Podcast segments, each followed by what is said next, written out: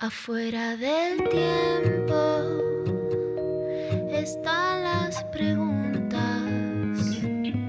las luces y sombras que no tienen fin. Ahí en la frontera están las señales, besando los bordes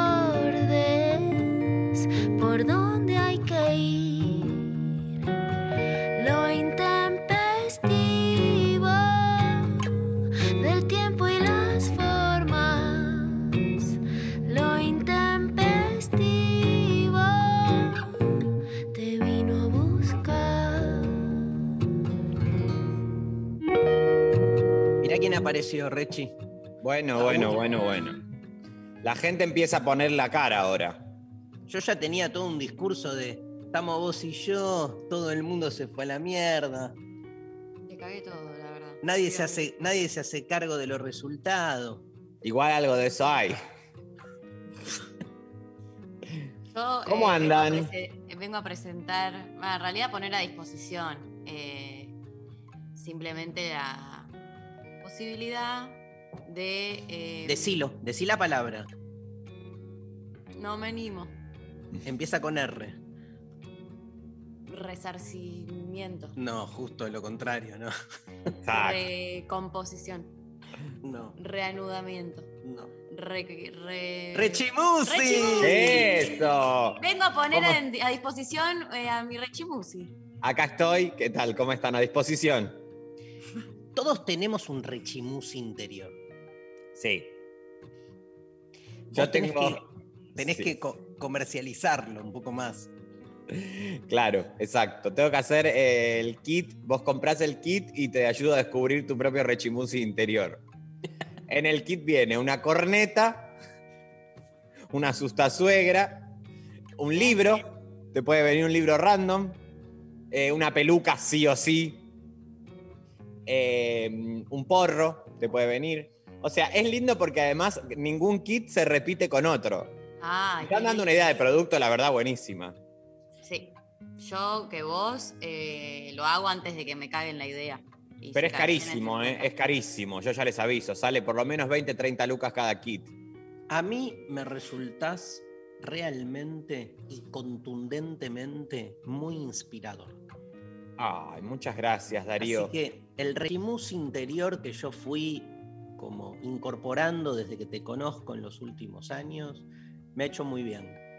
Me ha A mí también me ha hecho muy bien estos encuentros que sostenemos aquí. como una distensión de mis lugares, ¿viste? O sea, me reconcilié con, con un determinado tipo de humor, este, con una sensibilidad.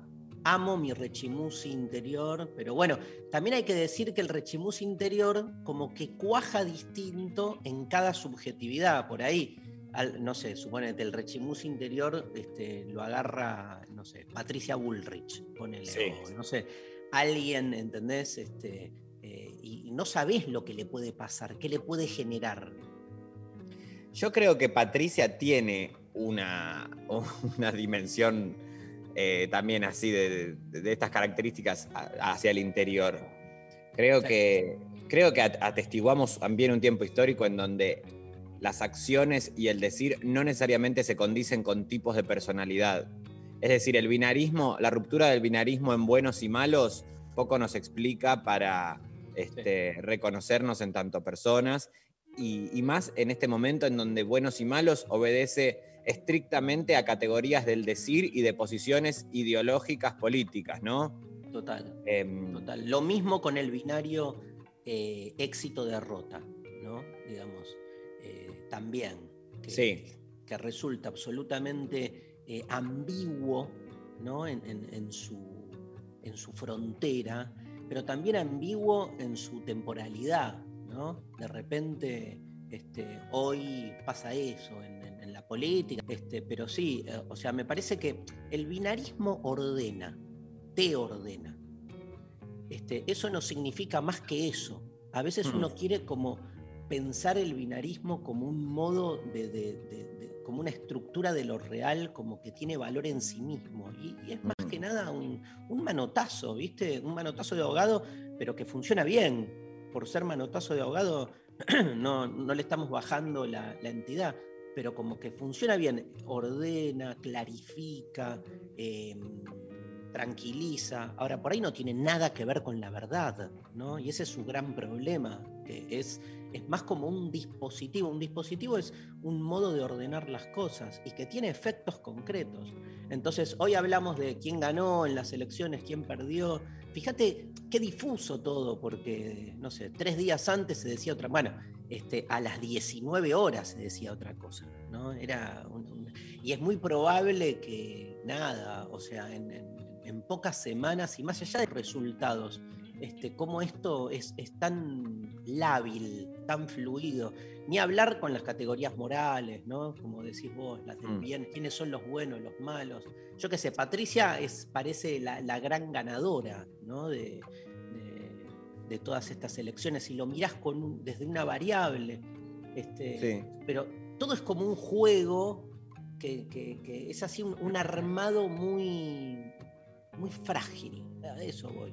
Este, Muy frágil y, y además es un momento, eh, se me ocurre primero una pregunta y luego una reflexión, acorde a lo que decías. Primero me quedé con, estas, con este asunto de los binarismos, en donde eh, me aparece la pregunta de eh, si históricamente, o, por ahí es el modo que tenemos de estudiar incluso o de conocer la historia o la filosofía o, la, o las ciencias sociales o la, disciplina que se, que se aborde, digo, al principio se me ocurría que no, no siempre debe haber sido todo tan binario, pero bueno, se me viene el ejemplo de, por ejemplo, eh, la oposición cuerpo y alma, ¿no? Digo, como, como un primer binarismo que se me ocurre a mí, digo, seguramente hay otros. Eso en, el rango de la consulta, ¿no? De los orígenes del binarismo, si tienen que ver con ese momento de ese patrón ordenador y estructurador o un modo que tenemos en este presente de abordar ese pasado. Esa sería la consulta.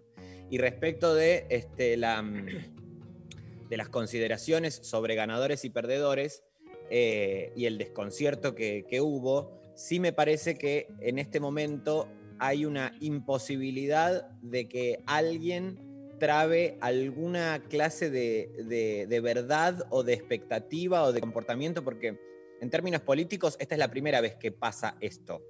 O sea, Mm. una coalición que tiene estas características, digo, no, no hay muchos ejemplos históricos. De hecho, estuve hablando con compañeros y compañeras que de tradición militante y le preguntaba, por ejemplo, ayer a Artemio, che, Artemio, vos eh, viste esto alguna vez? Obviamente han visto cosas mucho más terribles, ¿no? Eso hay que decirlo, porque venimos de una historia eh, fatídica, en la- nuestra historia política ha sido realmente terrible.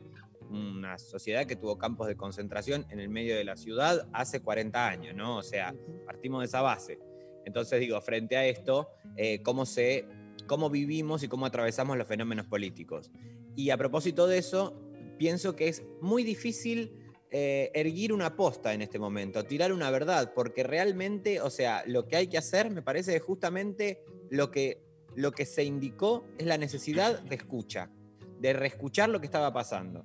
Después, si quieren, seguimos conversando en eso, pero este, me queda la duda esta de los binarismos, Dari. Ahí voy. Ahí preparo mi respuesta. Eh, no, me quedé pensando. Ahí voy, ahí voy con todo con el binarismo, ¿eh? me encanta. Es el tema que más me gusta de todos. Eh, ni, ni los ganadores eran conscientes de que estaban ganando. Hmm.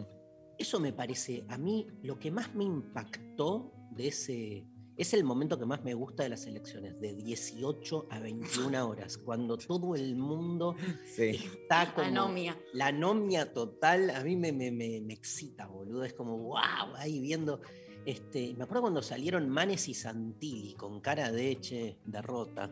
Pero bueno, unámonos. O sea, imagínate, digo, muy a favor de lo que decís, que todo eh, fue, fue como este, una sorpresa para todos. ¿no?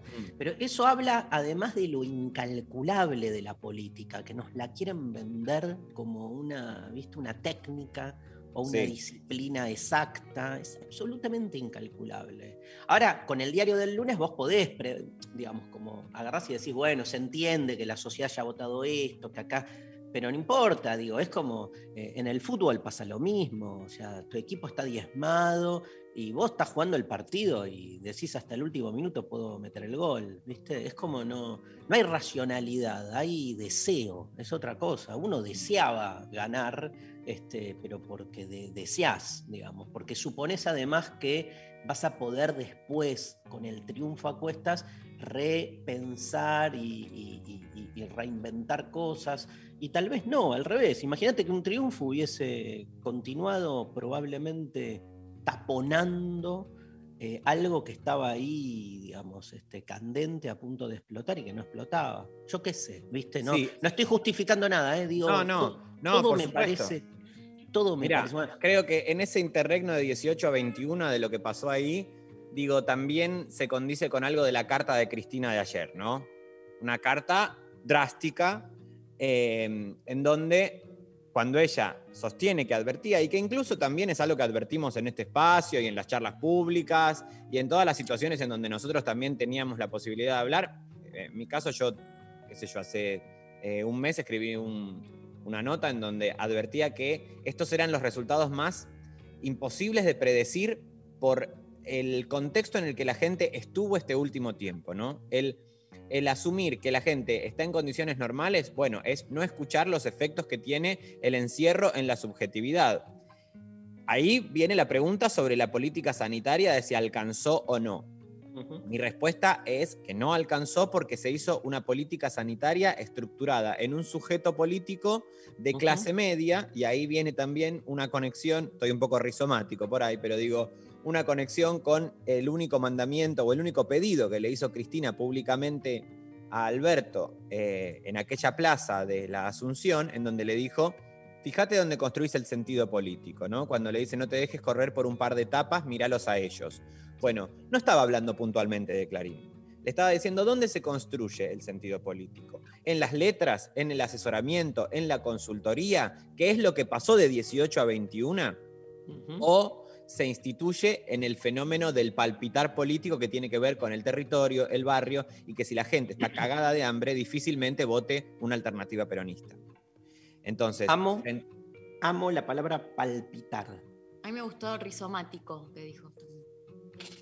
Palpitar y rizomático. Son como dos amichis. son dos amichis. Y Sí, digo, sí. en, es- en, ese, en, ese, en ese momento, en el de 18 a 21, si vos lo que seguís mirando en- es encuestas, tenés el problema, habla de un problema político anterior, de que la gente que fiscaliza en las mesas, fiscaliza hace 10 años por lo general en la misma mesa, 20 Sí. años. Entonces vos si tenés un diálogo con el territorio, tenés las mesas testigos, Sí, que la mesa testigo es, son mesas seleccionadas, mesas determinadas, en donde más o menos en la tradición electoral, el resultado de esa mesa se condice con las proyecciones Sí, este, regionales. Más o menos, sabía. bueno, evidentemente no hubo, es porque a las 7 de la tarde estaban todos encerrados en el búnker, medio en plan festejo.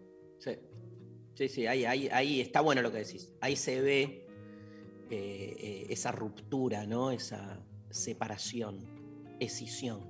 Hmm. Desplazamiento. Eh, Bueno, está bien.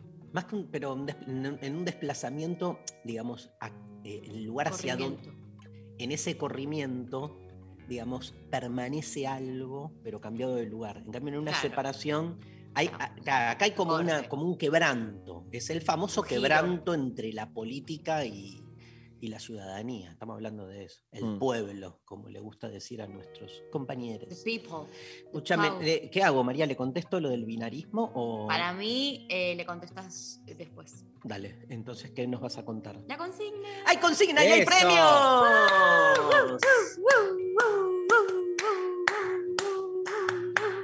¡Bravo! El momento Ay. radiofónico. Aparece un cartel en, en nuestra pantalla que dice, hay musa- música reproduciéndose por nuestra canción. Ay, gracias, Zoom. El momento radiofónico más imbécil de la historia de la radio. De nuevo.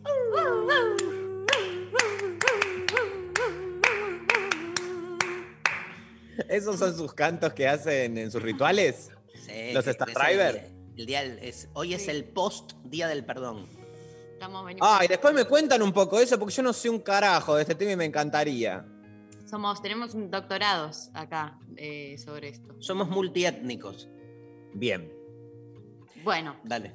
Eh, les estamos preguntando cuál es la, pregu- la pregunta existencial que más les angustia. ¡Pum para arriba! para arriba, ¡Eh! Súbete, súbete, súbete, súbete, pum para arriba, súbete. Bien, eh, esa es la pregunta, la consigna. Y para participar por no uno, no dos, miles de premios. Miles. Por un lado. Miles. Cuatro.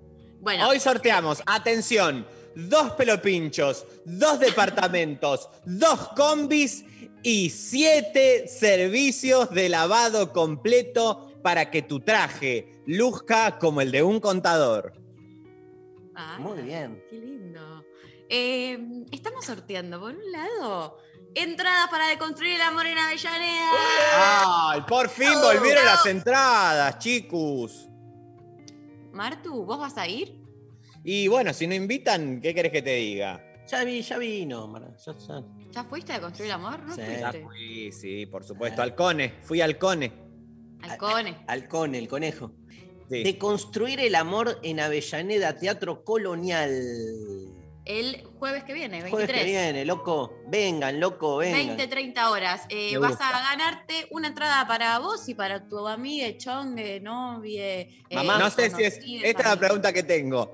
¿Es para ir en plan eh, cita o es más para ir con un amigo o amiga cuando recién te separaste? Para mí es, es, Para todo. es- es la previa del garche.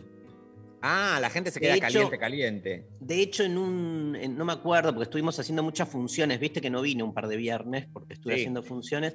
En una de esas tiré como esta idea. Este, y que me cuentan en las redes si después de la función que pasaba, y tuve tres o cuatro que me pusieron. Eh, la puse. Eh, la puse. Eh, la igual la gente en las redes siempre dice la puse y porque la gente que no la puso no, no lo cuenta. Eh, es para apto para to- cualquier plan para mí. Para veganos, Garpa, garpa todo. Podés, podés ir con tu vieja también. También hablar de eh, la paja, el te amo y el garche. Son tres temas que son los que se abordan, que redan eh, para que vayas en plan familiar. Está buenísimo. buenísimo, buenísimo. Bueno, un espectáculo para que le regales a tu vieja, ¿sabes? Bueno, por otro lado, estamos sorteando dos remeras de Satélite Kunz, pero dos remeras de Satélite Kunz de lo intempestivo. ¡Bravo! Son ¡Bravo! diseño, lo intempestivo, son divinas. eh, Salieron en las redes, las, este, sí, ya las pueden ver en las redes. Impecable. O así sea, que participan por todo. Y te la tenés que poner y mandar la foto. Y mandar una foto, claro que sí, con la remera de lo intempestivo. Total. Y la foto la subimos a las redes de Lo Intempestivo, de Miki Luzardi, de Santiago Cafiero. Casa Rosada. Sí. eh, Nati J. Nati J es lo. Sí, sí, sí. Martín. ¿Sí? ¿Qué Martín. pasó? ¿Por qué supones que el teléfono de Martín? Porque es el único que está abierto. Ah. Estoy abierto. Está abierto, Martín, está Yo estoy abierto. abierto a recibir llamadas. Lo veo, le vemos. eh, la vemos gente que quiere ahí. las remeras, que quiere. Pero aparte, ¿viste cómo te reprimió María? Martín. Martín. No, Sí. pensé que, que era un llamado especial porque acabamos de mencionar a, a la mitad del gabinete. Entonces dije que Y bueno, yo, me- o sea, no quiero adelantar nada, pero hoy tengo una fuerte reunión Apa, a ver. ¿Con, y, y bueno, con sectores del gobierno? Yo te veo, te digo, sí. yo, yo te veo en el Ministerio de Agricultura. bueno, me lo ofrecieron, dije que no. Ah, Eh, parece, no quiero adelantar nada, pero parece que voy de jefe de gabinete. ¡No! ¿Qué? Estamos dando una primicia. eh, Les estoy dando esta primicia, bueno, tranquilidad ante todo, porque estoy viendo. A ver, yo hice un par de preguntas. Para, o sea, me ofrecen el cargo. Primero, ¿me va a obedecer la gente? Dije, pregunté. Porque si no me obedecen, no agarro.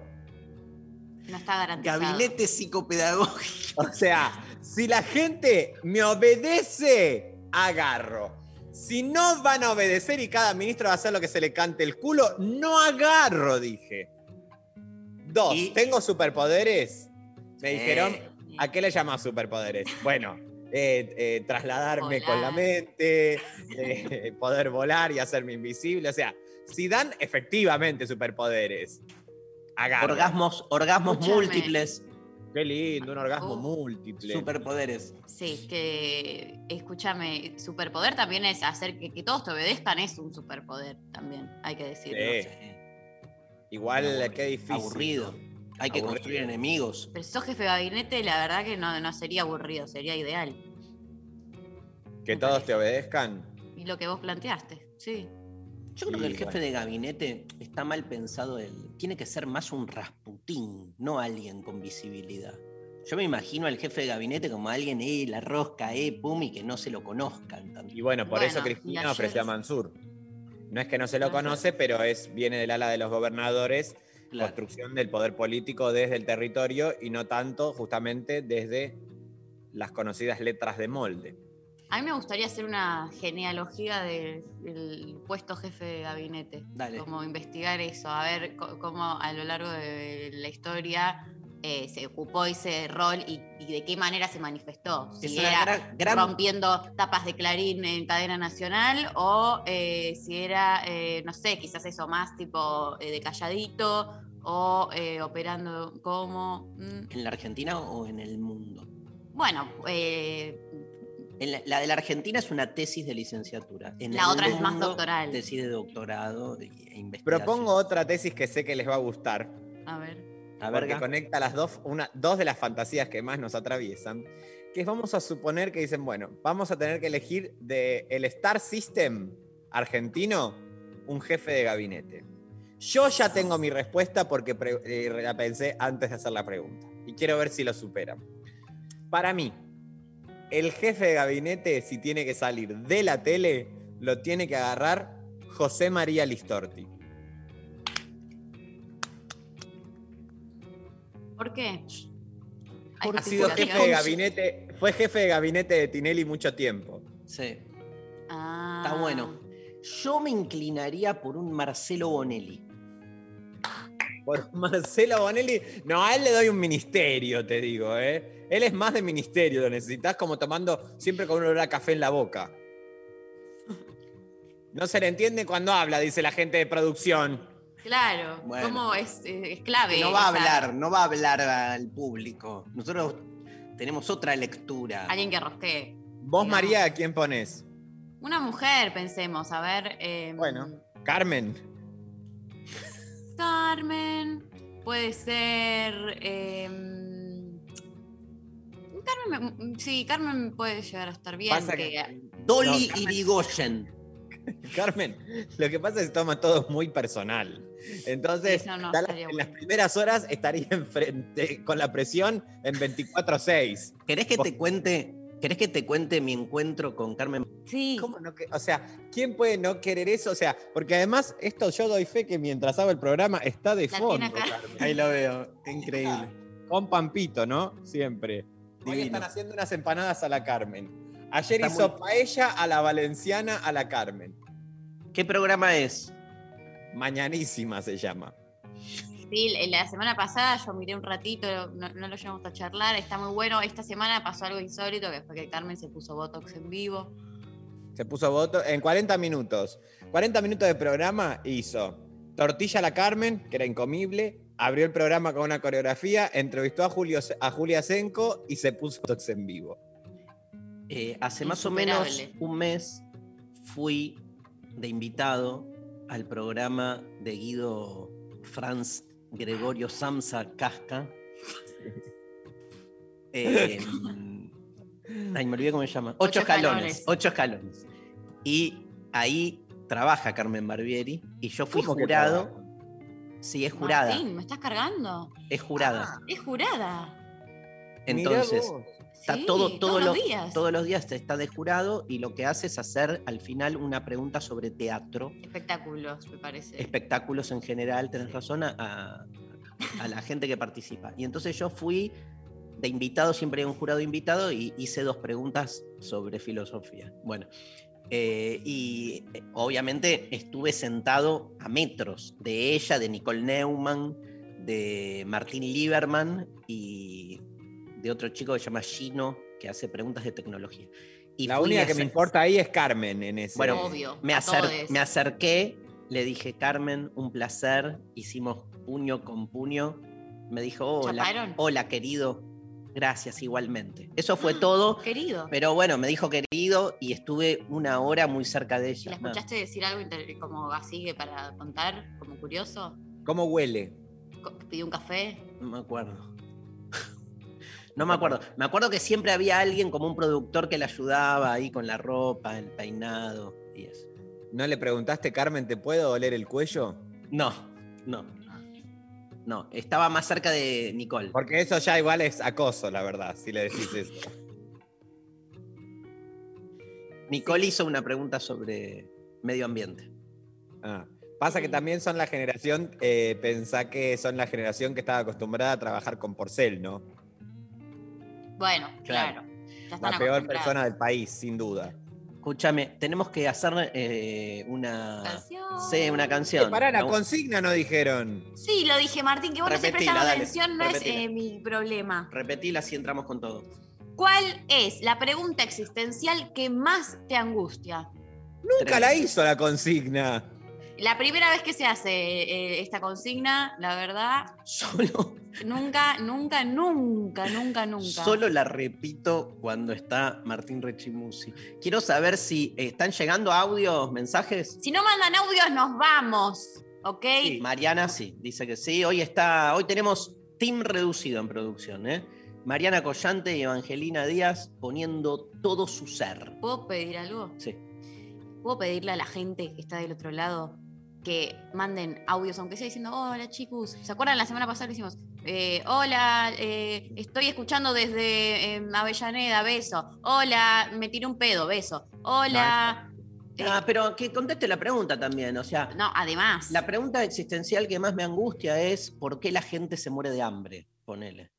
Eh, de ese tenor, ¿no? O sea, este, no solo por qué me tengo que morir, que es la más recurrente, ¿por qué siempre me enamoro de la persona inadecuada? Eso es una pregunta existencial. ¿Por qué no puedo ser Martín Rechimusi? Claro. ¿Por qué nací hijo de mis padres y no de cualquier otra pareja de padres del mundo? Me gusta. ¿Por qué no soy Carmen Barbieri poniéndose Botox al aire? Claro, manifiesten sus reales angustias, no, no vayamos, porque justamente si lo que está en tensión ahora es la producción y la inscripción en un sentido absolutamente ideático y hablático, sí caemos en estos lugares de las preguntas, las mega preguntas, pero por ahí no tiene que ver con tus angustias que atravesas en la experiencia más cotidiana real, de lo que te angustia de que tu Te perro hace, no te quiere, ¿entendés? O sea, ¿por qué amo. quiere a, a mi roomie? ¿Por qué mi perro no me quiere? ¿Por qué el colectivero no me abre? Exacto. ¿Por qué, por ejemplo, me gustaría explorar más mi ano y eh, no lo admite? ¿No lo admite Eh, quién? ¿El ano? Por ejemplo, ¿por qué... eh, Melano. digo- Hay un jugador de fútbol que se llama Melano. Melano. ¿Por qué, por ejemplo, este, no me eligen en, eh, para eh, jugar? No me llaman mis amigos, mis amigas, no me llaman. Yo les estoy siempre encima y eso me angustia. Y no ¿Por me qué están todo-. ¿Por qué, por qué todo el mundo te usa, por ejemplo? ¿Por qué todo el mundo me usa? Exacto, exacto, No- exacto. ¿Nunca ¿Por te la tengo todas preguntaste? las muelas cariadas, me lavo los dientes todos los días, tengo todos caries. ¿Nunca te preguntaste por qué tus amigos te usan? ¿O todavía no te das cuenta que te usan todos? Claro. Eh, no, eh, no, todavía no me había dado cuenta. Ay, perdón, perdón que lo tenga que decir al aire, no me di cuenta, creí que lo No. sabías. ¿Cómo? Pero que si me, si me No. quieren. Martu, tranqui, es- no es así, no. Te requieren No, todos, boludo. Usar es una manera de querer usar. El que justifica cualquier cosa. Si te usa es porque te quiere. Si no, no te usaría. Ay, Odio Dios. la justificación, boludo. Odio la racionalidad, odio la argumentación. Nada, Sí.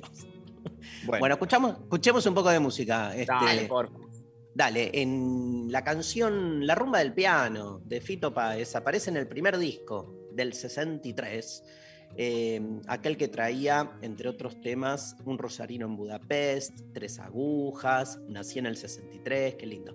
Pero en esta canción, Rumba del Piano, Fito le dedica una especie de oda al piano, elaborando una simbiosis de emociones que poseen gran belleza estética.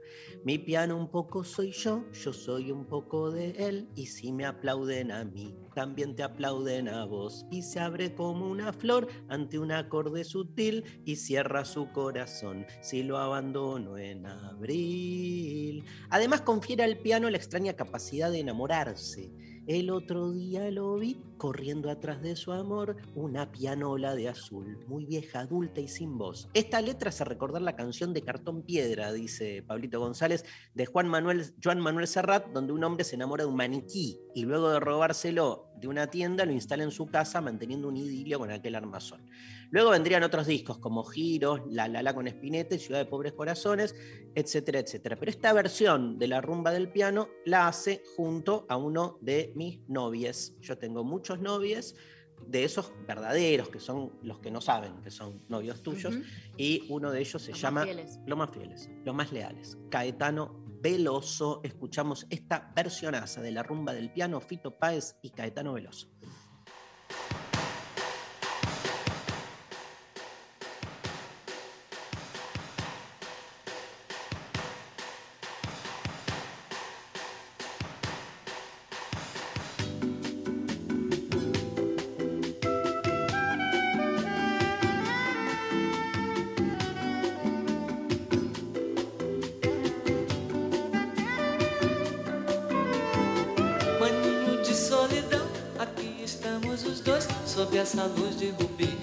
Essa gente nova. Tu sempre falas por mim, mas hoje eu canto pra ti. Mistura de égua e divã, refúgio, língua e fuzil.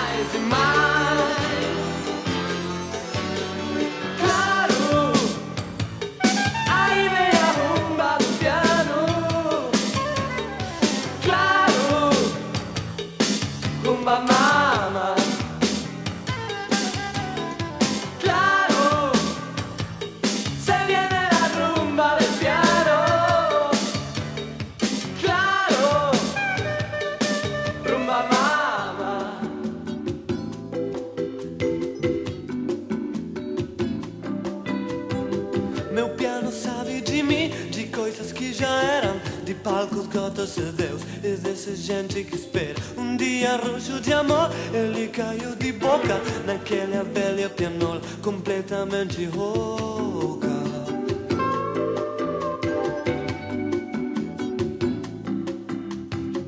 E se eu tô inspirado, se abre todo e balança. Mas quando eu tô meio frio, seu coração fecha a tampa. Meu piano é um pouco de mim, um pouco dele sou eu. Dois lobos numa prisão, viajando num carrossel. Tuas quatro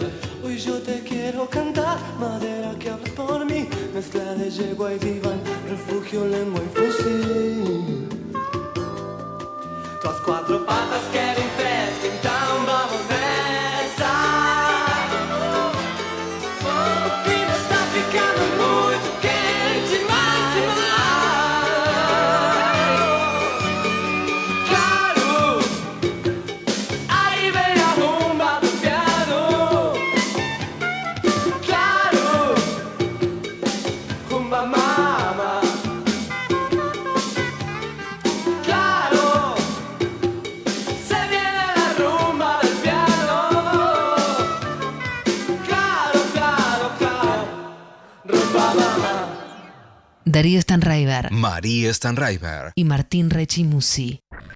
Estamos en Facebook. Nacional Rock 937. Ese momento mágico. Divino tesoro. El secreto mejor guardado. Divino tesoro. Cuando mencionamos a Trueno, por ejemplo, este es el nuevo rock argentino, ¿no? Es el nuevo género que llegó para quedarse, ya no es moda, sino que es cultura. Domingos de 8 a 10. Pablo Mineo y Agustina Escobar. Es como los redondos, ¿viste? Que quizás te gusta, No, ¿no? no, como los redondos no hay nada. O sea, de- o sea ni siquiera me Pablo. venís- La obra maestra es la que se mantiene en el tiempo. Si dentro de 30 años hay alguien escuchando este disco, Ay. te voy a. Divino tesoro. Por 937. Nacional Rock. Hacé la, tuya. Desafiar. Escuchar. Nunca nos conformamos. 937. Nacional Rock. Fútbol femenino en Nacional Rock. La selección argentina de fútbol femenino se enfrenta a Brasil en el primer amistoso y superclásico de Sudamérica con Germán Portanova como director técnico. Y lo vivís en vivo por Nacional Rock. Hoy, desde las 15.45, con el relato de Natalia Maderna y los comentarios de Santi Lucía, en una edición especial de Todo en Juego. Fútbol femenino en Nacional Rock. Argentina-Brasil. Hoy, 15.45, transmisión especial en Nacional Rock. Hace la tuya. WhatsApp 11 39 39 88 88. Nacional Rock. Viernes de Superacción. Darío Stanraiver María Stanraiver. y Martín Rechimusi, el militante del humor. Tenemos un montonazo de audios, de respuestas. Quiero decir que todas las remeras de lo intempestivo que Satélite Kunst, búsquenlo a Satélite Kunst Arroba satélite kunst en este, con, Instagram. con K y van a encontrar ahí Kunst, que es arte, ¿no? En alemán. Ah, Este, van a encontrar ahí que eh, hay un montón de remeras con motivos artísticos muy copadas. Este, así que nada, para que las vean. La remera de Martín Rechimusi, me acabo de enterar, la tiene Sophie Cornell. ¿en serio? Sí. ¿Sabés qué otra cosa tiene Sophie Cornell? ¿Qué? El mejor meme que se hizo de este momento que le mandé ayer, se lo acabo de mandar a María Es también. increíble. Es increíble. No sé si Recordemos, entendí la eh, refe. La ref es muy puntual, pero como toda buena ref es puntual, cuando cala, cala hondo. Recordemos que Sí. eh, Sophie Cornell, ex compañera de acá de este espacio, eh, ella había quedado lupeada con el tema de Carmel, la serie. Sí. Los oyentes Ah, y los del- oyentes lo saben. Ellos Lo recuerdan saben. que un año después ella seguía, se encontraba en una reunión y te preguntaba, che, pero ¿qué pasó con, con lo de Pichi Taylor y qué sé yo? Ella segui- siguió con ese tema. Se lo cargó muy a fondo. Y ayer dio vueltas un, un meme muy lindo en donde está la escena de las amigas que se peleaban, las amigas entre comillas, porque una eh, defiende el encubrimiento y la otra, la hippie del sur, que vino a romper las pelotas diciendo, chicos, era obvio que la habían matado. Ella hizo dos, tres preguntas y ahí aparece, ¿cómo llamaba ella? Eh, la Eh, amiga- bueno, la no hippie sé. preguntándole la a Pichi, hippie del sur. tan equivocada no estaba. Bueno, Y y tan tan equivocada no estaba. porque estábamos perdiendo. Haciendo. Obviamente es difícil explicar eh, por radio. El un meme. Sí, pero- rarísimo. No entiendo. No sé, nadie entendió nada porque No, no, no nadie entiendo. vio el meme, nadie vio Carmen. Igual por ahí alguien entendió algo. Lo que no entiendo es cómo vos, María, y vos, Martín, deciden, digamos, en otro mo- momento único de la radiofonía argentina, Sí. No, yo te voy a explicar. Se hizo muy. explicar un meme. Ya era meme antes. Eh, se reversionó un meme de un momento muy puntual que se había viralizado muchísimo, que es este enfrentamiento que tienen en el juzgado, en la mitad del juicio, las amigas. Bueno, sigue la explicación, sigue la explicación. La meta explicación. Bueno, Bueno, eh, eh, los memes no se explican, se viven. Te voy a En decir a algo. Tuiteemos o pongamos en la cuenta del intempestivo, en las stories, ese meme, así la gente sabe de lo que estamos hablando. pero ¿cuál? El de que te acabo de mostrar. De Pichi Taylor. Ahí A Sophie Cornell me la mandó Sophie Cornell. Rápidamente lo explico, rápidamente lo explico. Carmel, Basta. Hay, hay, hay una relación entre. Carmel y Carmen por Y- Carmen Barbieri. Sí. O sea, Obvio. vos todo lo que empieza con Carme te, te, te, te cautiva. me cautiva. Sí. La verdad que sí. Y como para no también, ¿no? Bien, bueno, escúchame. Eh, quiero escuchar los mensajes de la Sí, gente, pero le quiero decir una sola cosa a Martín por una pregunta que quedó pendiente. Hay filosofías, Inés ¿no? ¿Qué? Sophie, perdón, pero Inés, Sophie Cornell me dice que se- la amiga de Bariloche es Inés On- Ongay. Y bueno, claro, ella sigue con este tema. Ella siguió con el tema de Abel Sunce. Es la única persona en el país que siguió con este tema y vayan nuestros respetos. Y dice, mis respetos hacia Inés, dice Sofía, sí. que claramente, y sí. Bueno, desde el sur hay que poder seguir todo el caso, escucho. Mariana, ¿me pones un audio, porfa? Hola, intempestives, ¿cómo les va? Eh, la pregunta existencial que más me angustia claramente es, no sé si es una pregunta, es un concepto, el concepto de la nada o el infinito, tipo universo que no termina nunca, no lo entiendo, me hace daño. Si me pongo a pensar en eso me hace daño, o la nada, tipo la nada después de la muerte, me quiero morir. Bueno, en fin, beso enorme, No es lo mismo la nada No, y el infinito. No es lo mismo. O justamente, Rechi, el infinito es la plenitud del todo, es un todo interminable. La nada es exactamente lo opuesto. O sea, el infinito de nada no tiene nada, porque lo que tiene es justamente la presencia absoluta ilimitada. Lo angustiante del infinito es que no tiene límite y entonces nuestra cabeza no puede terminar de contener ese concepto. La nada tampoco podés contenerlo porque no es un concepto, porque es la ausencia de todo concepto, pero son lo que queda claro en la oyente y me parece genial es que ambos extremos la angustian, ¿no? Este, nada, eso. ¿Otro?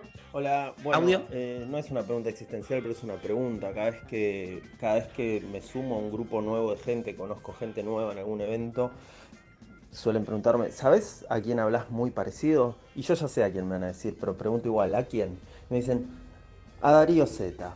Yo no creo, pero bueno, ahora les dejo la pregunta también a ustedes. Comenta María Stanriver. Mira, em, la verdad no te escuché para nada parecido, no sé qué flashean. Eh, si que- lo podemos volver a escuchar, a ver. No, no, porque es verdad que el audio no Hola, alcanza. bueno, eh, no es una pregunta existencial, pero es una pregunta. Cada vez que cada vez que me sumo a un grupo nuevo de gente, conozco gente nueva en algún No, evento. no, No, no, no. Tranqui. no. Oh, ¿Alguien opción hablas muy 2, que mande un audio Eso. Que mande un audio. eh, desarrollando un conceptito, así. desarrollando un concepto, poniéndole como los tonitos que vos ponés, ¿entendés? Como que quizás si se pone a hablar en tono, estoy explicando un concepto filosófico eh, Claro. con tu melodía, Decí la palabra hermenéutica, por ejemplo. por ejemplo, y Bien. hacete preguntas. Y ahí quizás puede ser. Ahí Como, vemos. ¿por qué? No sé qué mierda. Y de ahí te digo, por- a, a- a priori, la verdad, eh, no sé qué flashean tus amigos. Son todos drogadictos. Exacto. Tre- tercer audio. Chicos, no sé qué contestar a la pregunta, así que les mando saludos. Eh, específicamente a Rechimus, que lo quiero mucho, me hace reír mucho y tiene que ser presidente, me parece, ¿no? Rechimus y conducción, gente, vamos. comenta la licenciada en ciencia política y experta en resultados electorales, María Marita Marey. Bueno, eh, yo hice un doctorado, me doctoré en la Universidad de Birmingham sobre, bueno, todo lo que son eh, elecciones y, y sobre todo las figuras eh, presidentes y figuras presidenciables, que no es lo mismo, ¿no? Que tanto se está hablando. ¿Hiciste focus group? Hice un focus group de 342 personas que segmentadas en grupos etarios, por género, eh, bueno, un montón de cosas que ahora metodológicas que no voy a llegar a desarrollar, pero eh, la verdad es que cuando preguntamos, todos coincidían en que hay una tendencia hacia que la persona con mayor eh, efecto en la gente eh, suelen ser las personas que viven de hacer humor. Y que en ese sentido eh, la figura de Martín Rechimusi podría ser potencialmente una gran eh, mm, personaje para que se presente como presidente. O sea, que es básicamente un personaje. Lo que Sí, sí, Martín la- personaje, ¿no? Martín persona no, gente. Claramente estamos hablando de, de Martín personaje. Bien. Muchísimas gracias, María. Eh, y en esta línea, yo la verdad que no, no voy a rechazar la lucha. Sí los honores, quizás, sí los honores. Agradezco de corazón. Pero mm, creo que todos hemos, todes hemos atestiguado cambios en nuestros espacios de trabajo de hace 10 años a esta parte, ¿no? De hecho, ahora hacemos radio desde distintos lugares, nos conectamos por una computadora. Les ha pasado a ustedes y ustedes que están en sus casas, en sus fábricas, en sus oficinas, en donde estén trabajando, miran a su entorno y están muy implicados. Entonces, a partir de eso, mi pregunta es, ¿por qué vamos a suponer que la nueva conflictividad social puede ser contenida por una estructura que tiene que ver con el Estado eh, democrático, liberal, hiperpresidencialista, tal como fue planteado, por ejemplo, en la última gran reforma, mm, digo por situar algo, en el Pacto de Olivos. Entonces, a partir de esto, yo propongo reesquematizar todo el orden del. Estado. Y hoy en día, la figura más codiciada, Mm. estoy en condiciones de decir, no solo por quien la ocupa hoy, sino de ahora en adelante, va a ser la de la vicepresidencia. Compañeros. No importa quién la ocupe. No importa, no importa. O sea, un régimen vicepresidencialista. Exacto, exacto. Hay que ver en qué anda el vice. Hay que ver en qué anda el vice, porque no nos olvidemos de, lo- de las tradiciones que venimos de vices, ¿eh? O- Genealogía del vice. Cobos. bueno, o sea, Escuchame. no nos olvidemos de eso. La eso- decisión, ¿Cómo? la decisión que tomó Cobos en términos de, de, digamos, de impacto fue muy fuerte.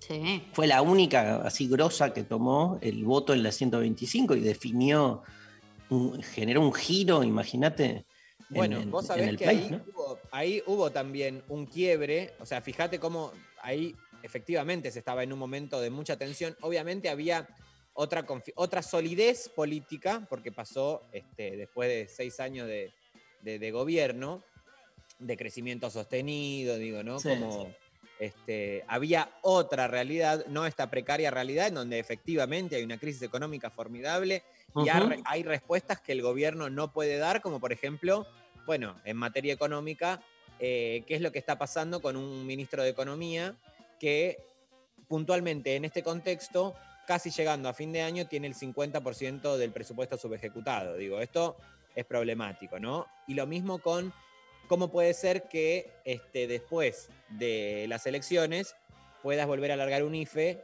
o sea, o no tenías la guita o la tenías y no la distribuiste. Os digo, bueno, Mm. preguntas para hacerse, ¿no? Que ese- esas son las efectivas preguntas para hacernos en este tiempo.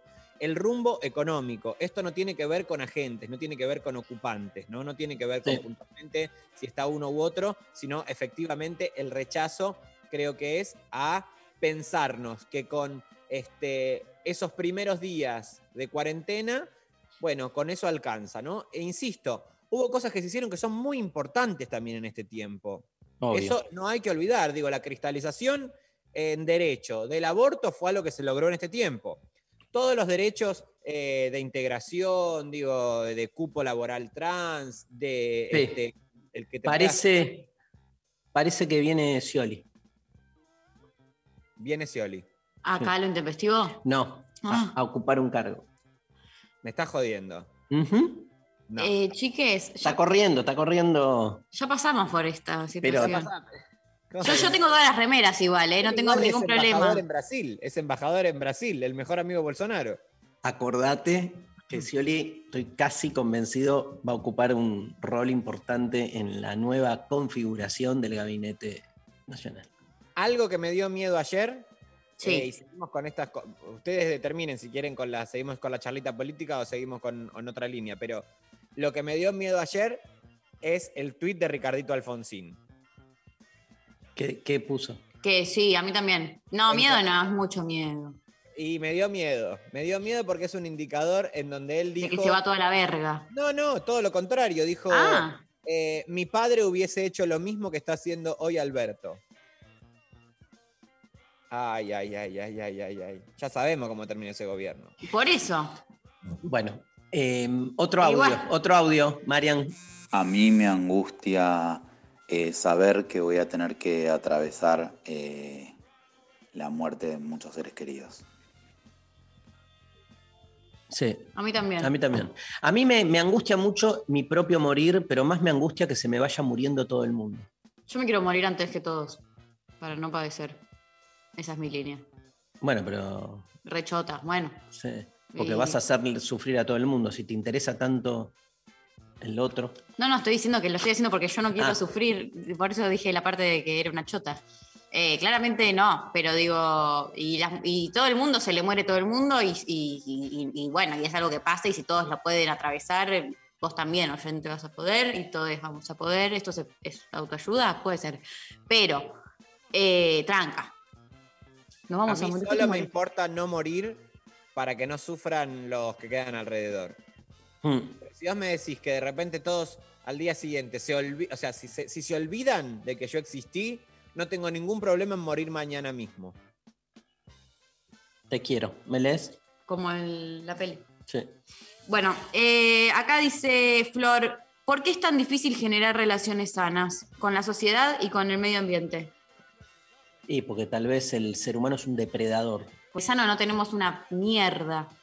Más que el concepto que hemos inventado que realmente no sirve para nada. Nos cagó la cabeza. Me Pero además- pagar un montón de terapia. En la pregunta que hace la oyenta muy bien, está como la suposición idealizada de eh, que hay algo en el ser humano que tiende a la sanidad, ¿no? Como que, y en realidad es al revés, somos depredadores, el, el- el, ¿no? el verdadero virus. Sí, y hacemos poronga todo. El- a los otros, al medio ambiente. Oh, ¿Me lees? Sí.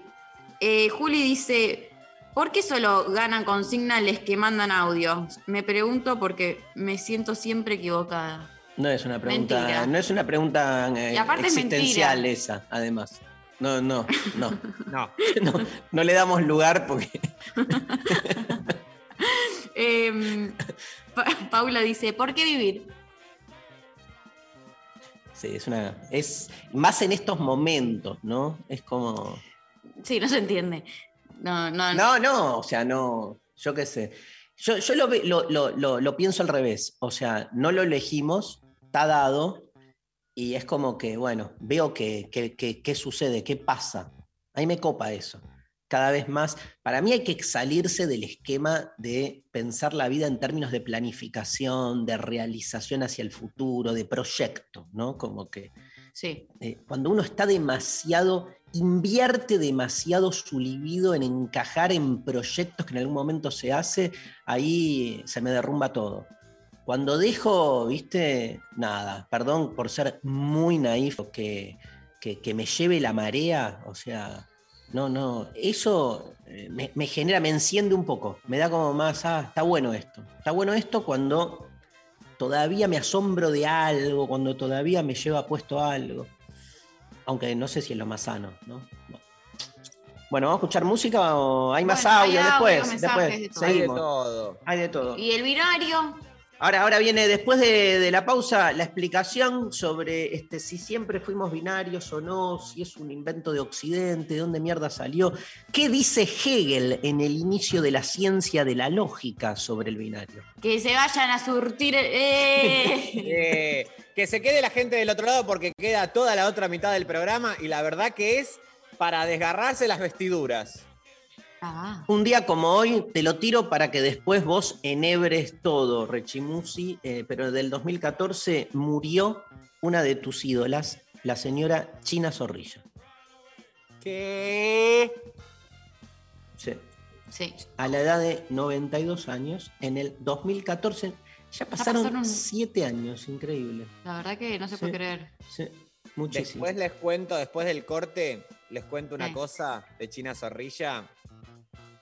Que bueno, no, no, no voy a spoilear nada. No, pero tira, un, tira No, algo. Acá ya, la con- ya contaste tres veces la Sí, misma historia Creo que ya sé cuál. es. de China con el El robo. robo, el auto, la no es la plata. misma, bichis, no es la misma. Y era la misma. Era ella. Asumilo. Era ella. Te juro que asumilo. no, Te juro que no. Asumilo.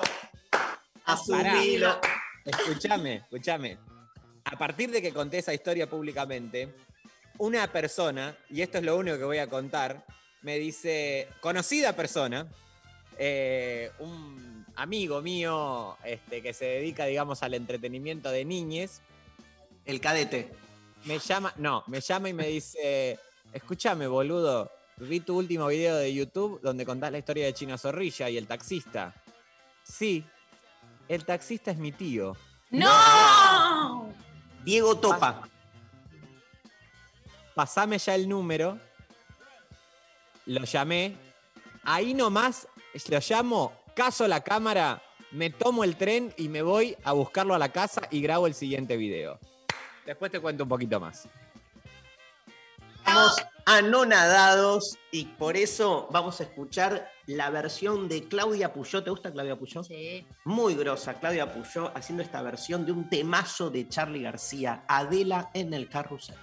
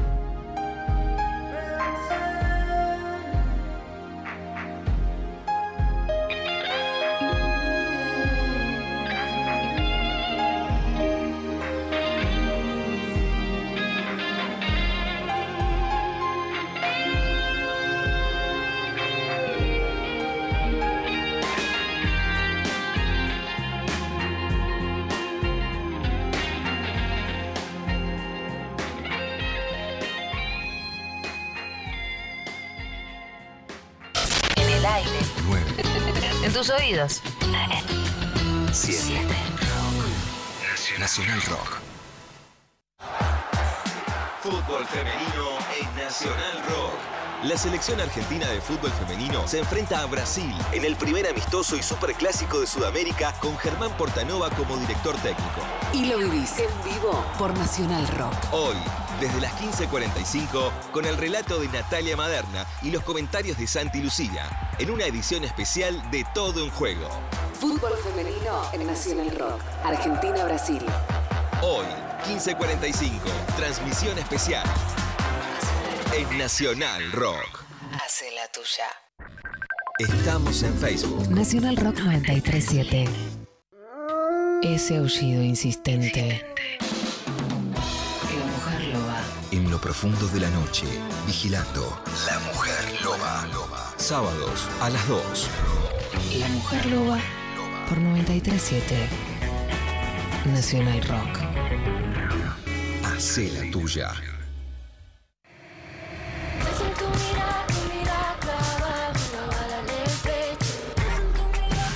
Hay músicas y músicas. Te alejabas el campeón.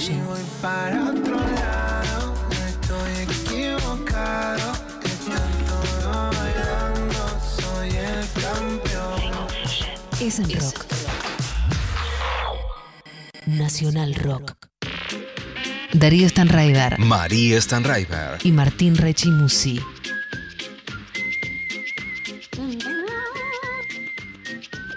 Ganó la reserva de estudiantes de La Plata a Patronato 3 a 1. Importantísimo. Un datazo que te tiro y mientras me contás este, más mensajes, ¿no, María? Dale, más mensajes. Acá nos dicen, hola Intempes, acá en la OFI volviendo a la presencialidad, por eso no puedo mandar audio. La pregunta que me atormenta desde hace unos años es, ¿cuál es el sentido de la vida para mí? Claramente no es la maternidad ni mi profesión. Entonces, ¿qué es? ¿Tiene que ver con el deseo? Me enrollo y me enmaraño buscando. Les quiero, vamos, los viernes. ¿Por qué tiene que haber un sentido de la vida? Esto es suponer que hay una vida. Y la vida no es más que lo que uno va construyendo. A mí me parece una pregunta que cuando nos la hacemos, eh, no, la elegimos, porque también nos educan en hacernos esa pregunta, lo que hace es generar un reduccionismo existencial que es pensar que todo tiene que encajar cromáticamente en una unidireccionalidad. Es una de las formas del monoteísmo desplazada, vuelvo a tu verbo, a nuestra subjetividad. ¿no? Y hay una especie de dictadura de la unicidad. El tipo tiene que ser el mejor jugador del partido, el, el- el- el- héroe de la jornada, pero también como, digamos, el mejor polvo que te echaste, la- el mejor beso, la mejor comida, todo uno, uno, uno. Hay como un imperio del uno. Y la vida es tomada en esa unicidad. Yo no creo que haya una vida, hay vidas, yo qué sé. O sea, yo no soy el mismo de hace dos años.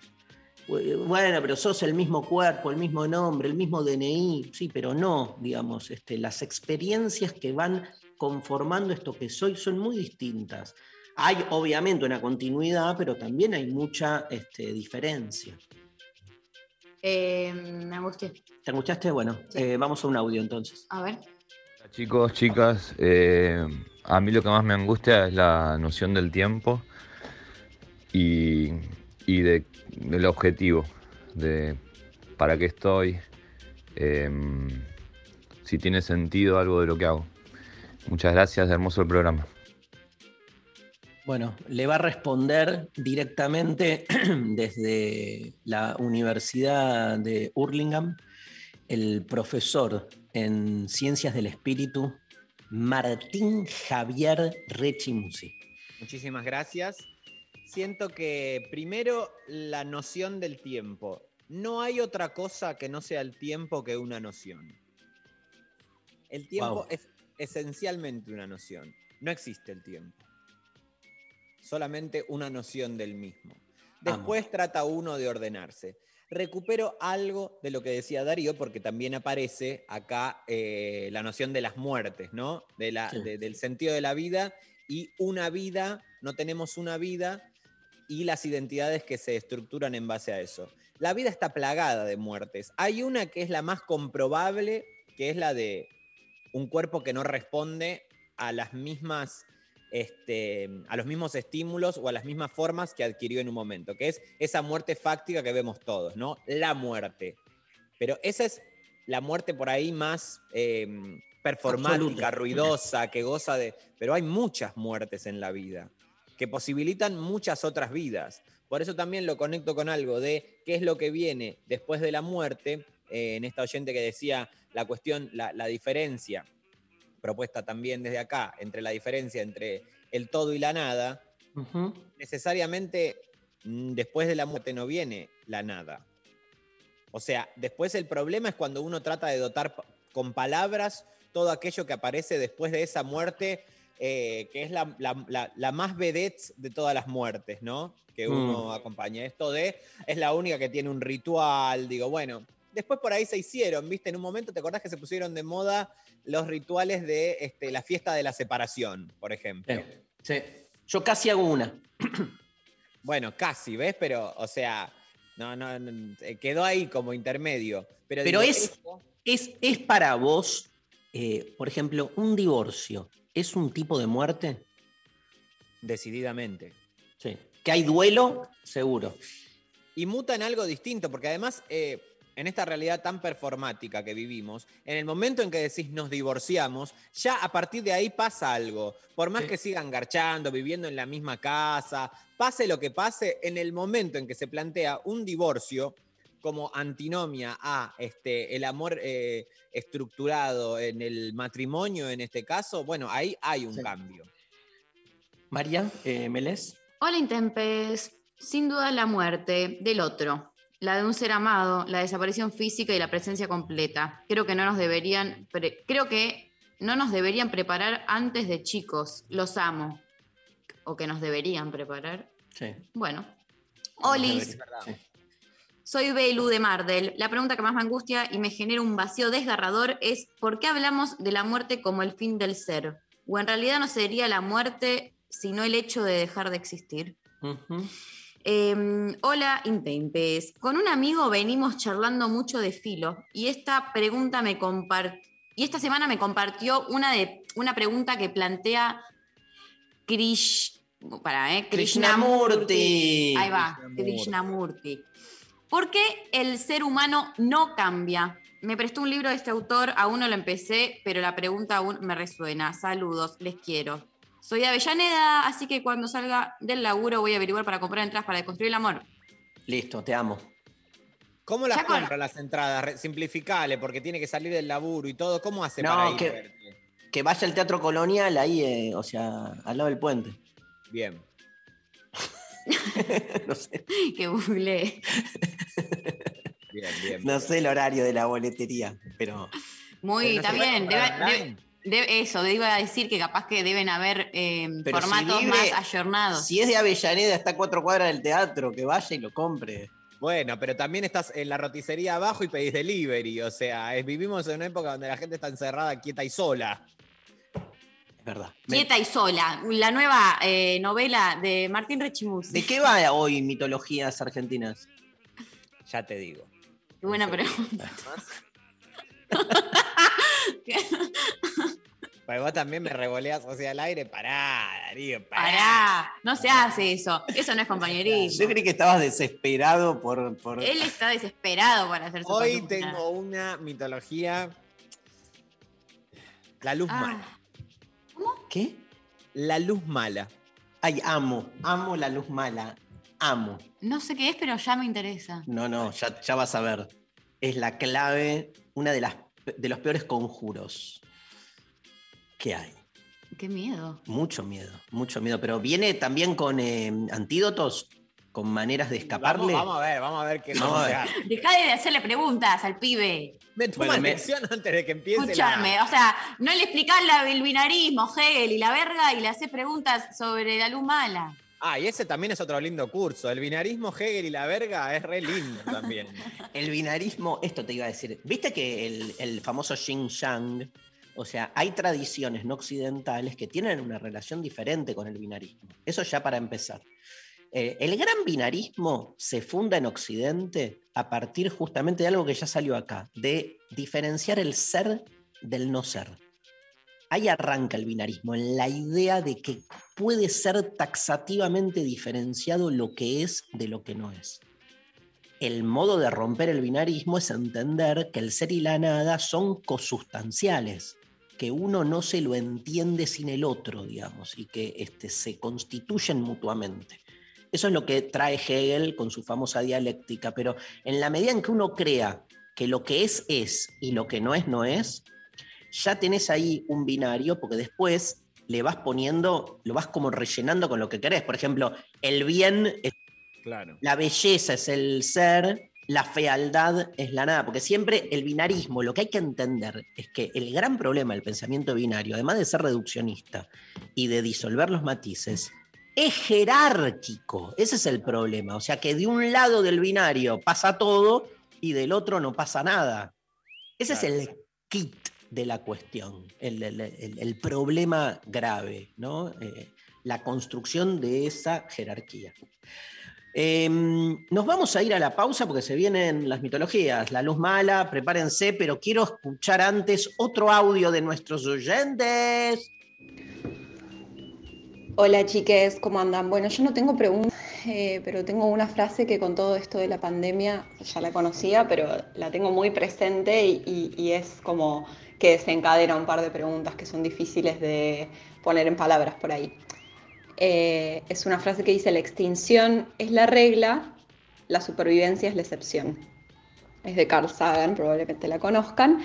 Eh, y digo también que no participo por las entradas porque ustedes hacen cosas para Buenos Aires y la gente de San Luis, ¿qué hace? ¿Eh? Buen fin de... Te amo. Amo que haya, o sea, que empezó toda tan serena. Si y no sé nuestra qué, oyenta, y ¡pa! si nuestra oyenta puntana gana, porque acá hay una escribanía que decide, me comprometo públicamente a financiar el viaje de nuestra oyenta para que venga Avellaneda. Claramente no gana. Claramente no.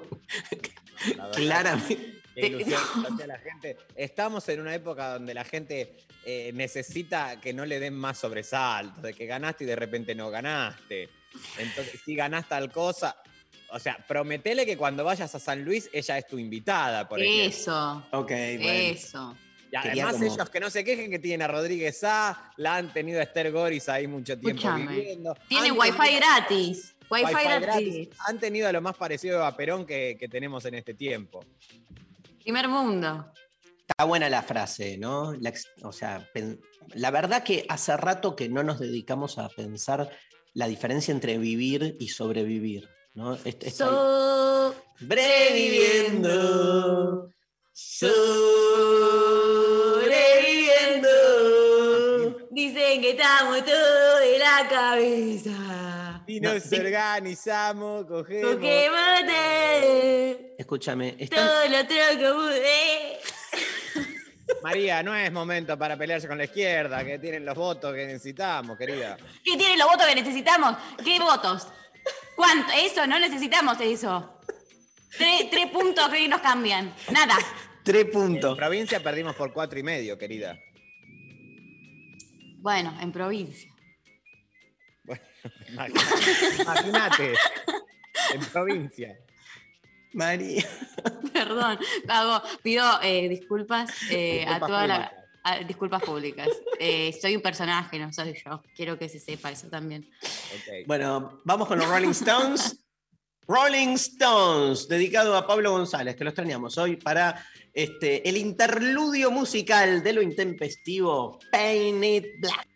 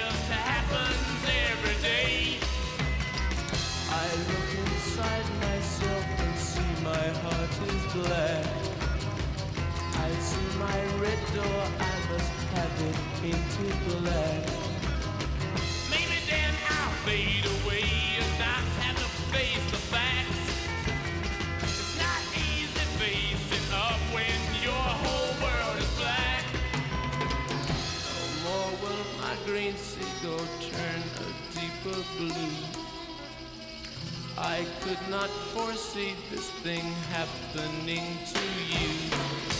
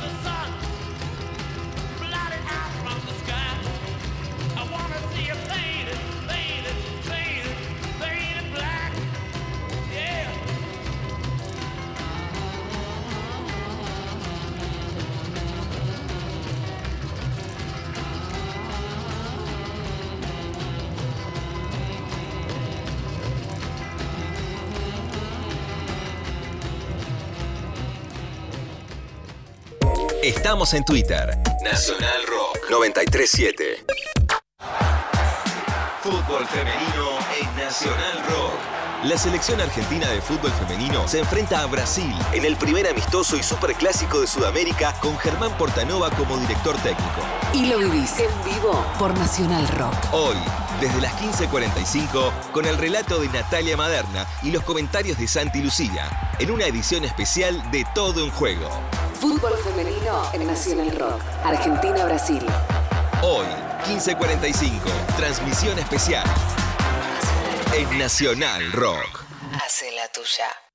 Mirta Busnelli, actriz. Las corrientes de aire a veces son molestas. El frío, el viento, los papeles que se vuelan, la comida que se enfría más rápido. Pero resulta que ahora el aire es nuestro aliado. Con los ambientes ventilados, de forma cruzada, con más de una ventana o puertas abiertas, el coronavirus la tiene más difícil porque el aire se lleva esas partículas invisibles que transmiten el virus. Entonces, tenés siempre abiertas puertas y ventanas, por lo menos 5 centímetros aunque te dé un poquito de frío. Que la segunda ola se la lleve el viento. Seguí cuidándote. Radio y Televisión Argentina, TELAM, Contenidos Públicos, Sociedad del Estado, Secretaría de Medios y Comunicación Pública. Argentina Unida, Argentina Presidencia. Abren un paréntesis en medio del día. A mi vieja me ponía pasamontaña. Todos nos ponían, che. ¿Cuánto Para mí frío es una hace, joda, boludo? claro. Y a lo mejor hacía mucho más frío en nuestra época, ¿eh? Yo recuerdo Sí, invierno sí, sí, más perdón, frío, obviamente, Pero para calen- taparte todo... Natalia, calentamiento global, había la más frío cara. en el invierno, totalmente. de los ojos nada más. Y el resto todo lana en la cara. Me están jodiendo que es la antártida. Lunes a viernes de 13 a 16. Calu Bonfante, Diego Ripoll, Nati Carulias. Hola, ¿qué tal? Yo vivía en Ramos, o sea, salía de mi casa con calefacción, me subía a un bondi, todo tenía calefacción. Llegaba al colegio, tenía calefacción. Pero la palabra te lo dice, no es para Gran Buenos Aires. Claro, claro. Pasa montañas. O sea, es para cruzar los Andes. Esa raro. porquería.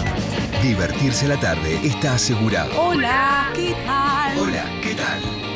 Por 937 Nacional Rock. Hacé la tuya. 11 39 39 88 88. Nacional Rock. Lo intempestivo. Lo intempestivo. Hasta las 13. ¿Cómo esta cortina? Amo. Martín Rechimusi, mitologías argentinas. Hoy vamos a hablar de la historia de la luz mala. Como muchas leyendas universales, cada región o provincia tiene su propia versión de la luz mala. Todas coinciden en algunos puntos básicos. Una luz que aparece durante la noche en zonas abiertas, de campo o de montaña, siempre alejada de quienes la observan. La luz mala es uno de los mitos más famosos de los folclores de Argentina, Chile y Uruguay. Algunos, algunos, le decían la leyenda de la luz buena. También conocida es como el fantasma dentro del foco. El fenómeno consiste en la aparición nocturna de una luz brillante que flota a poca altura del suelo.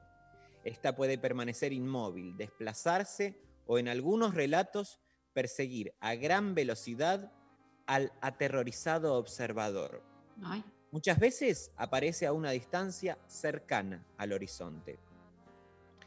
En el noroeste argentino también se le da el nombre de luz mala al farol de Mandinga, que suele verse en cerros y quebradas durante los meses más secos, después de ponerse el sol. Se asegura que el farol de Mandinga aparece en lugares en los que hay enterrados tesoros de oro y plata, y que la luz es el espíritu del antiguo dueño tratando de alejar del lugar a los extraños. Miedo. Hay antecedentes. Hay antecedentes. Ah, Desde bueno, los unitarios y federales, la leyenda de la luz mala viene causando escalofríos en los argentinos. De hecho, para combatirla, muchos dicen que hay que morder la vaina de nuestro cuchillo, dejando en claro, obviamente, que la historia viene de antaño, ya que hoy día nadie que esté en su sano juicio anda con un cuchillo. Bueno, No, esto- bueno, hay que ver. Sí, yo no estoy hoy en condiciones de asegurar eso porque la gente se está armando, ¿eh? Esto hay que decirlo. Personas de campo, habitantes de montaña, automovilistas y sobre todo camioneros aseguran haber visto alguna vez una luz a escasos metros del suelo durante sus viajes nocturnos. Por ejemplo, en la provincia de Mendoza, posiblemente la parte del territorio argentino que más se haya hecho eco de su aparición, los choferes de camiones afirman haberla visto durante sus trayectos en alta montaña, entre Uspallata, Puente del Inca y las cuevas. La luz aparece suspendida en el aire y se mantiene por largos minutos. Distrae la atención de quienes van manejando y la observan desde la ruta. Sin embargo, siempre aparece alejada de su observador de forma tal que sea imposible descifrar de qué se trata. Generalmente nadie cava donde sale la luz por miedo a que esta superstición les haya producido algo y los pocos que se han aventurado a ver qué hay abajo han sufrido terribles consecuencias. Algunos que se acercaron afirman que han encontrado objetos metálicos, huesos de animales o alfarería indígena. Muchas veces urnas funerarias con restos humanos, lo que aumentó el terror. Que al ser destapada despide un gas mortal para el hombre, por lo que los lugareños aconsejan tomar mucho aire antes de abrir, o si no hacerlo con un puyo, se le conoce así a una manta gruesa de lana, o con un poncho, y así evitar expirar el hediondo tufo que emana. Bueno, Bueno, y sí, la verdad está que bien. un desodorante, de un coso de ambiente, de paso, el del baño. es importante también esas advertencias. Si alguien va a salir a- en busca de la luz mala, eh, que vaya armado en materia de higiene. El barbijo va a ayudarle probablemente también. El barbijo en ese sentido ayuda, sí. Expertos aseguran que ese día la influencia maligna causa estragos y por ese brillo, ese día es el único del año en que el mismísimo Lucifer está libre de los detectives celestiales y sale a armar lío e Ah. infundir el temor de todos con total impunidad. Los más supersticiosos o creyentes de lo sobrenatural intentan explicar el fenómeno. Se trata supuestamente del alma de personas que han perdido la vida injustamente y han sido enterradas en el medio de la nada y no en un cementerio, algo conocido popularmente como las almas en pena. Esto yo creo que también mucho el tongo de los cementerios privados. ¿eh? Sí, ahí está metido acá. Es De hecho, como. ellos quieren monopolizar el, el- los entierros, como decir, ah, porque si no, mira que van a andar por ahí. No, claro, para mí es todo un invento de ellos. Es como que en realidad es para que te vayas a meter, eh, no que no te entierran en cualquier lugar, como que pagues. Porque si no la luz mala. Salen a la superficie para reclamar justicia por su inmerecida muerte. Y esta búsqueda de justicia puede incluir la posibilidad de que las almas intenten agredir a quienes las observan. Para evitar eso, los pobladores de las zonas afectadas aconsejan comenzar a rezar en cuanto se las ve y morder la vaina del cuchillo. Dale con morder la vaina. del Basta, ¿no? ¿Qué- ¿Por qué? Bueno, María, hay que andar con un cuchillo de ahora en más, es la consecuencia lógica de esto. Morder la vaina es como una expresión, morder la vaina. Ya, pues, morder la vaina. Ay, ¿te pareces a Mau y Ricky? Sí, tengo un aire, a Mau y Ricky. Tenés un re aire a los dos al mismo tiempo. Es como el hijo. De Mau y Soy- Ricky. sí. Sos el nieto de Montaner. Soy la síntesis, sí, soy el nieto de Montaner. Había Sí. que decirlo. Casos, testigo o alucinaciones, ¿quieren saber? En la Sí. ciudad de San Pedro, en 2017, una anónima brindó un testimonio a un portal zonal en la que aseguró haberse topado con esa entidad que atemoriza las rutas argentinas. El martes por la noche salí con unos amigos a cenar después del trabajo, porque trabajo en un restaurante y salgo muy tarde. Esto es raro ya. ya Sí, acá hay que descular esto, porque salió a cenar con unos amigos después del trabajo. ¿A dónde salió a cenar si ella trabaja en un restaurante y más o menos todos terminan a una hora parecida? Claro, que había abierto a esa hora. Y luego me reuní con un amigo y nos fuimos a tomar cerveza. Esto era, se Mm, fueron a la- a Sí, se fueron Sí. a las pijas. A la zona de la pileta de San Pedro.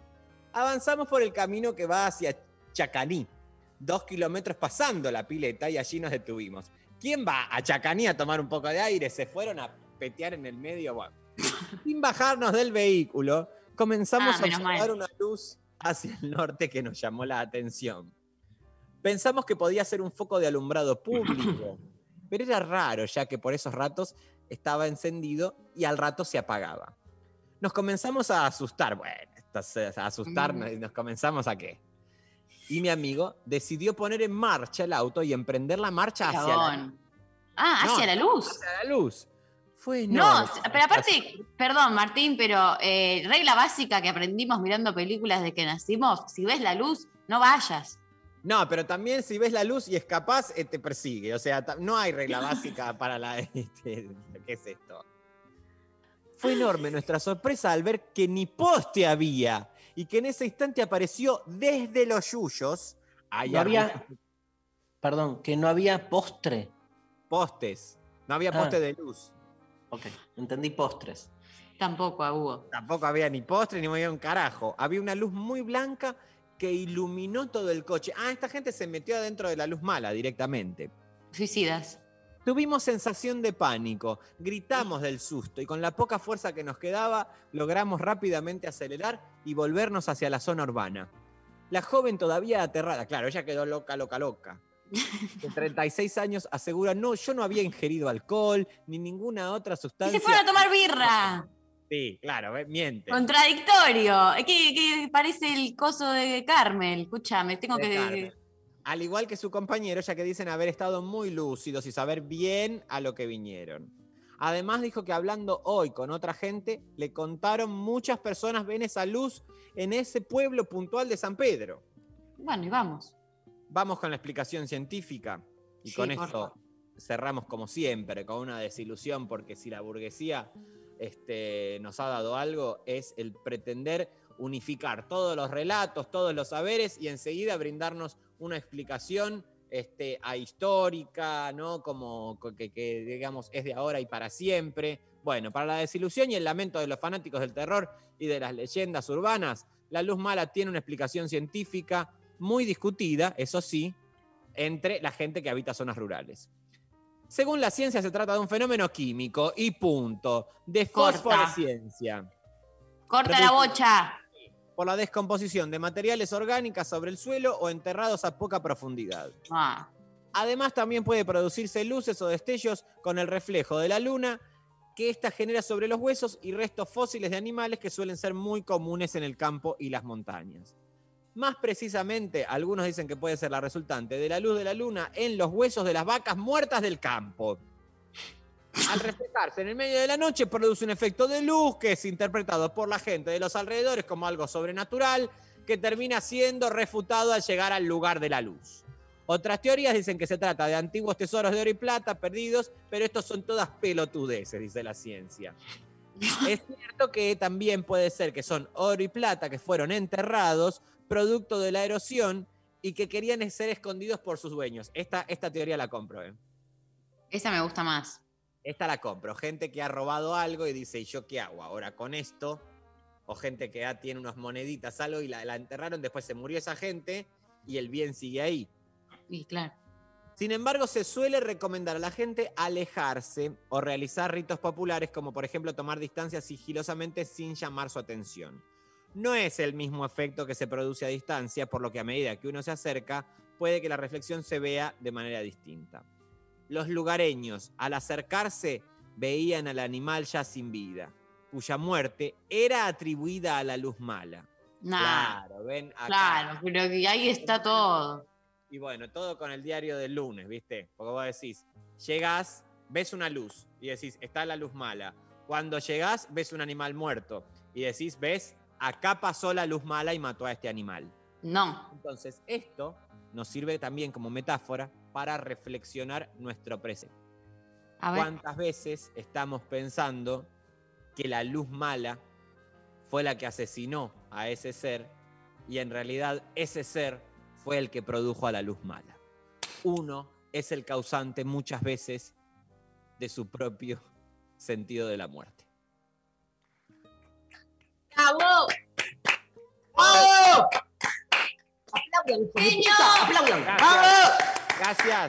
Les quiero mucho. Gracias. Presidente, el tincho presidente, el tincho presidente, el lunes, la el el lunes, tincho presidente, Renusi, la, concha de tu madre. Se ve, El se amor siente. al odio en el mismo canto. Sí. Muy buena la luz mala, ¿eh? Me gustó. Me gustó mucho. Vamos con Babasónicos. Desfachatados. Cerramos este bloque y nos venimos para el final de este viernes hermoso con Martín Rechimus y María Stanriver y equipo reducido. Eva Díaz, Mariana Collante que le agarró la luz mala. Ahí está, con sus anteojos negros. No puede ver nada. Vamos con la música. Babasónicos, desfachatados.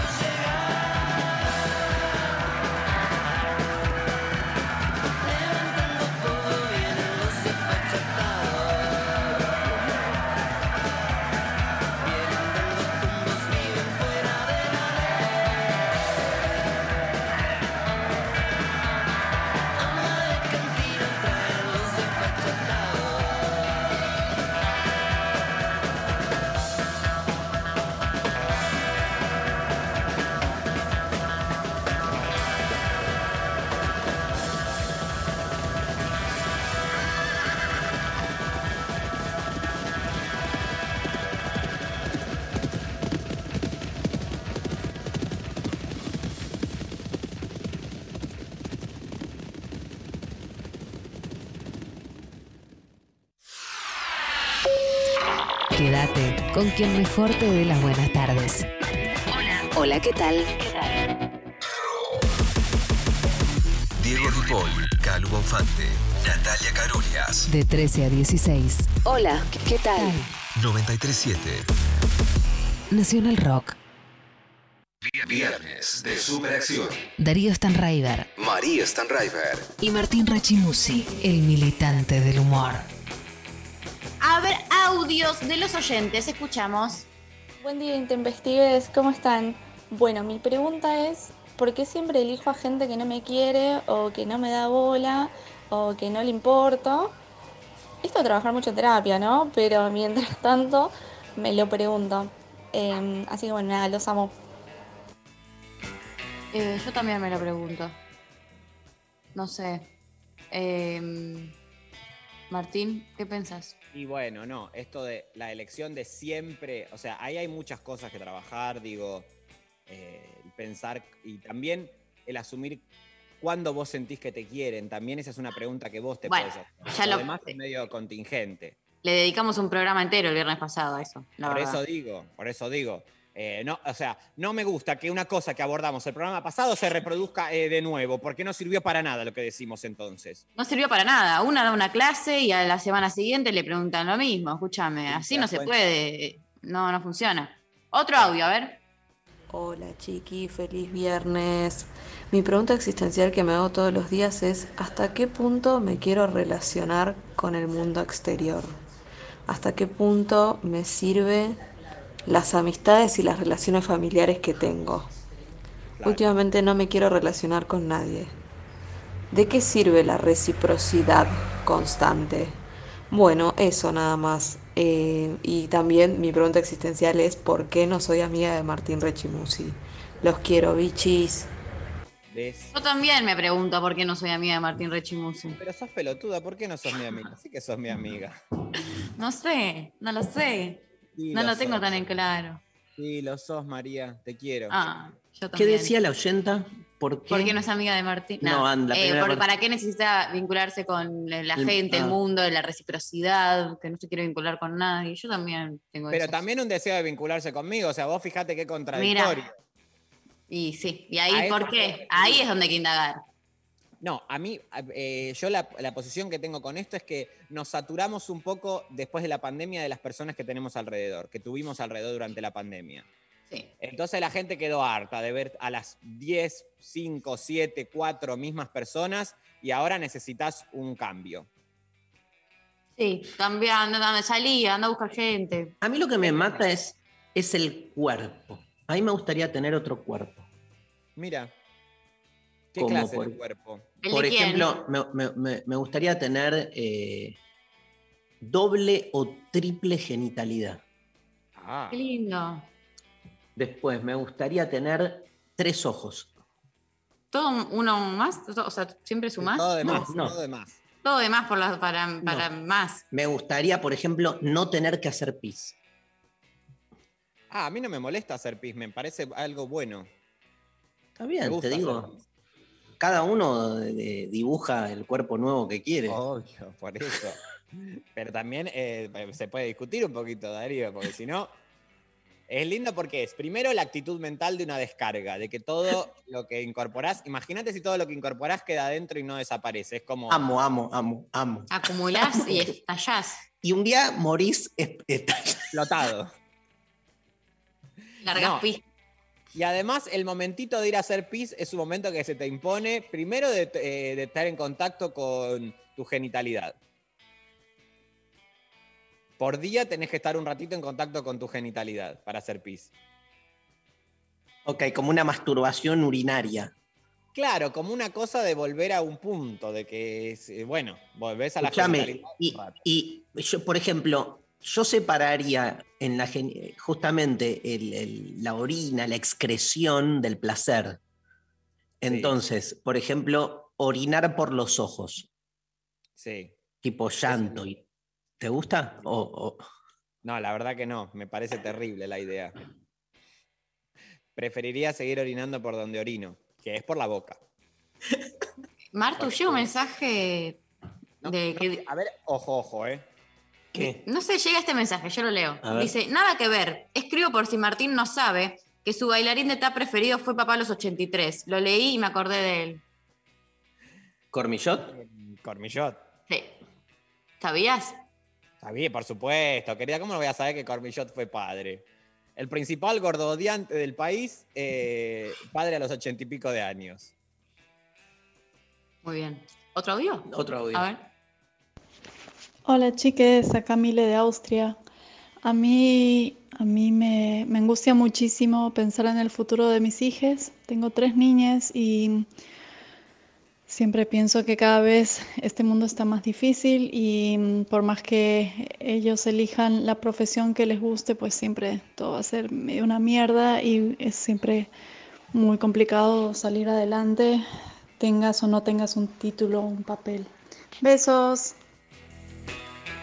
Te amo. Me demolió. Amo que nos mande desde Austria.